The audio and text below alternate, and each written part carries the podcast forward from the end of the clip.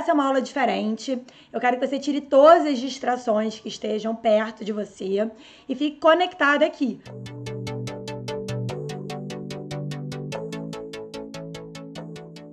Trouxe aqui uma publicação no JAMA, em 2015, uma das maiores revistas médicas do mundo, de maior impacto, com 700 pacientes, receberam mensagens de texto focadas em estilo de vida quatro mensagens, uma motivacional, lembrete, apoio para mudar comportamento. Os pacientes reduziram LDL, aumentaram práticas de atividade física, reduziram IMC e pressão e reduziram tabagismo.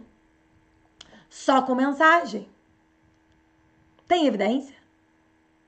Lá no Instituto de Cardiologia, eu toquei um projeto que foi o POMAR. A minha aluna foi a Débora, já defendeu o mestrado, é uma aluna maravilhosa. E a gente montou o Pomar, que era um programa de consultas em grupo e mensagens de texto.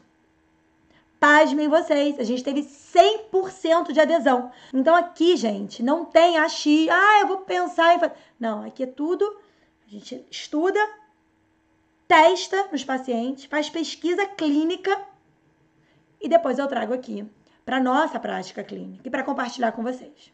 Tá? Mais um trabalho maravilhoso esse, efeito de mensagens de texto mostrando o aumento. Esse é o Tax Mystery, que é um estudo super famoso, eu adoro ele, sempre cito ele. Aumento do consumo de vegetais, frutas e peixes e redução do consumo de sal e fast food. Outra questão importante, maior presença nas mídias sociais, gente. Isso é o presente. Né? E não é uma coisa que você vai fazer agora e depois já parar, ou vou continuar com vergonha. Tem que estar presente, não tem nem mundo físico mais, a gente tem que estar no mundo online. E tem publicação no American College of Cardiology, que é uma super revista em 2019, falando sobre a importância dos profissionais de saúde entenderem as mídias sociais.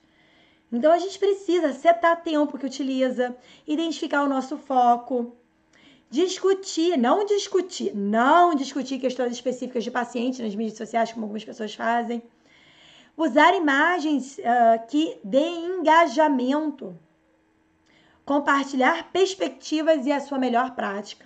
E qual prática, né? A gente pode, a gente pode escolher uma mídia social para começar. Ser ético é super importante, defina um foco. Né? Mensagens de humor, mensagens positivas são bem bacanas. Então, ano passado a gente, eu né, montei esse post: café com leite pode, por que, que pode, por que, que não é ruim trago evidência. E humor também, prefiro a manteiga a margarina porque confio mais nas vacas do que nos químicos. É uma brincadeira. Isso dá engajamento. As pessoas querem se divertir também. O que você pode postar nas mídias?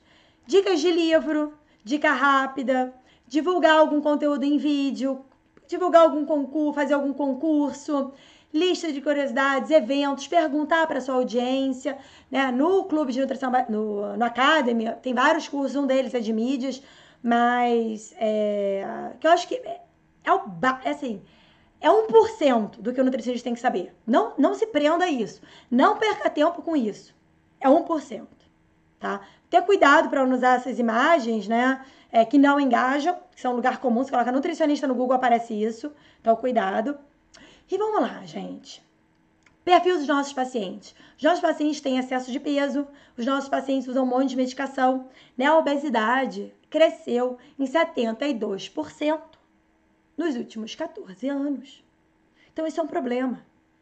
O diabetes aumentou 35%. Isso notificado, fora não notificado.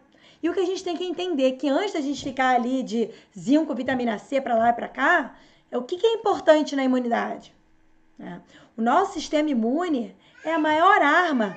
A gente tem que ter uma ênfase muito importante na nossa conversa, na nossa orientação, para que esse paciente mantenha esse sistema imunológico bom, sem dietas restritivas, sem acompanhamento. Então, dicas do que melhora a imunidade. Gerenciar estresse, não fumar, qualidade do sono, conexão. Não tem contato físico, mas pode ter contato online, tem que ter contato. É o mundo digital tá aí, você tem que estimular isso.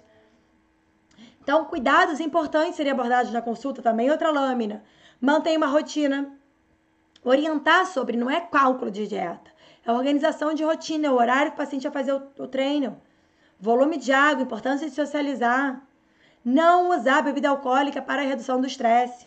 E uh, é super importante, vocês saibam que por mais que às vezes o paciente não consegue ter uma consultoria de exercício físico, mas exercício físico em casa é seguro, tá? Ele é seguro. Então a gente precisa estimular. Não só exercício, como diminuição do tempo sedentário. Mas a gente tem que saber de que forma que a gente pode orientar, orientar, buscar um profissional, orientar algum app, dependendo tipo de paciente já fazia exercício antes. Tem que se preocupar. Não é só com exercício, é com o tempo de sedentarismo. O que, que você pode orientar esse paciente? No, eu coordeno uma disciplina no mestrado de cardiologia é, do Instituto Nacional de Cardiologia e a gente transformou essa disciplina online nesse semestre e transformamos também o assunto, né? Então, no lugar de ser nutrição e doenças cardiovasculares, virou nutrição, doenças cardiovasculares e Covid-19. Então, a gente deu a árdua tarefa para os professores, colaboradores, enfim, de ajustar né, as aulas para falar sobre Covid. Né?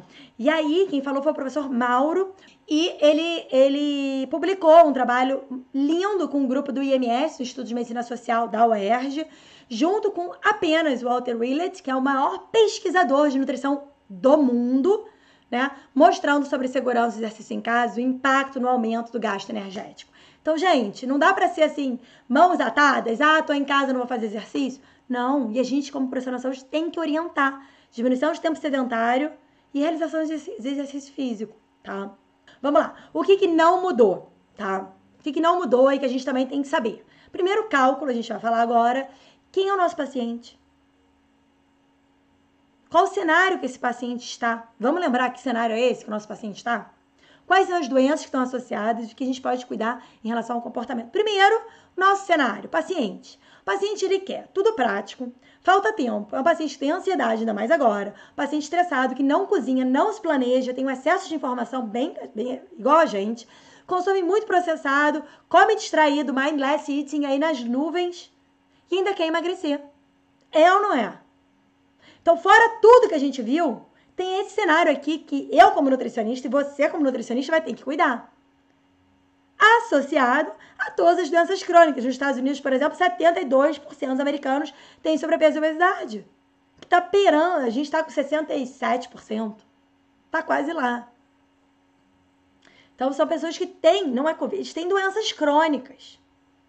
Tá? E esses comportamentos estão associados a câncer. É ou não é? O nosso paciente ele está exposto a uma fala, uma fala politicamente correta. Sim. Ah, paciente, você precisa perder peso. Ou ele vai no médico, o médico fala: você precisa comer melhor, você precisa fazer exercício, você precisa ter foco, força e fé. Esse, o nosso paciente está exposto a essas falas. O nosso paciente chega no consultório querendo tomar vitamina D, querendo um fitoterápico para beliscar menos, querendo uma cafeína, uma taurina para o cansaço. E esse, esse, esse suplemento, gente, na mídia, pipoca, assim, ó. Igual pipoca mesmo. Eu adoro pipoca. Tal suplemento para cá. E o nosso papel é esse? É dar fitoterápico para beliscar menos? Tem evidência? Eu te pergunto, tem? Tem ensaio clínico randomizado para o cego? Que o paciente uh, promove perda de peso com fitoterápico? Tem algum um ensaio clínico que mostre que probiótico vai revolucionar a flora intestinal? Que o probiótico vai fazer controle glicêmico ou pré-biótico? Gente, paciente está cansado, precisa descansar. Você precisa organizar a rotina, você tem que organizar a alimentação. Você tem que equilibrar o índice glicêmico, você não tem que dar cafeína, né? Então, a verdade é que os pacientes estão perdidos e muitos profissionais de saúde estão perdidos.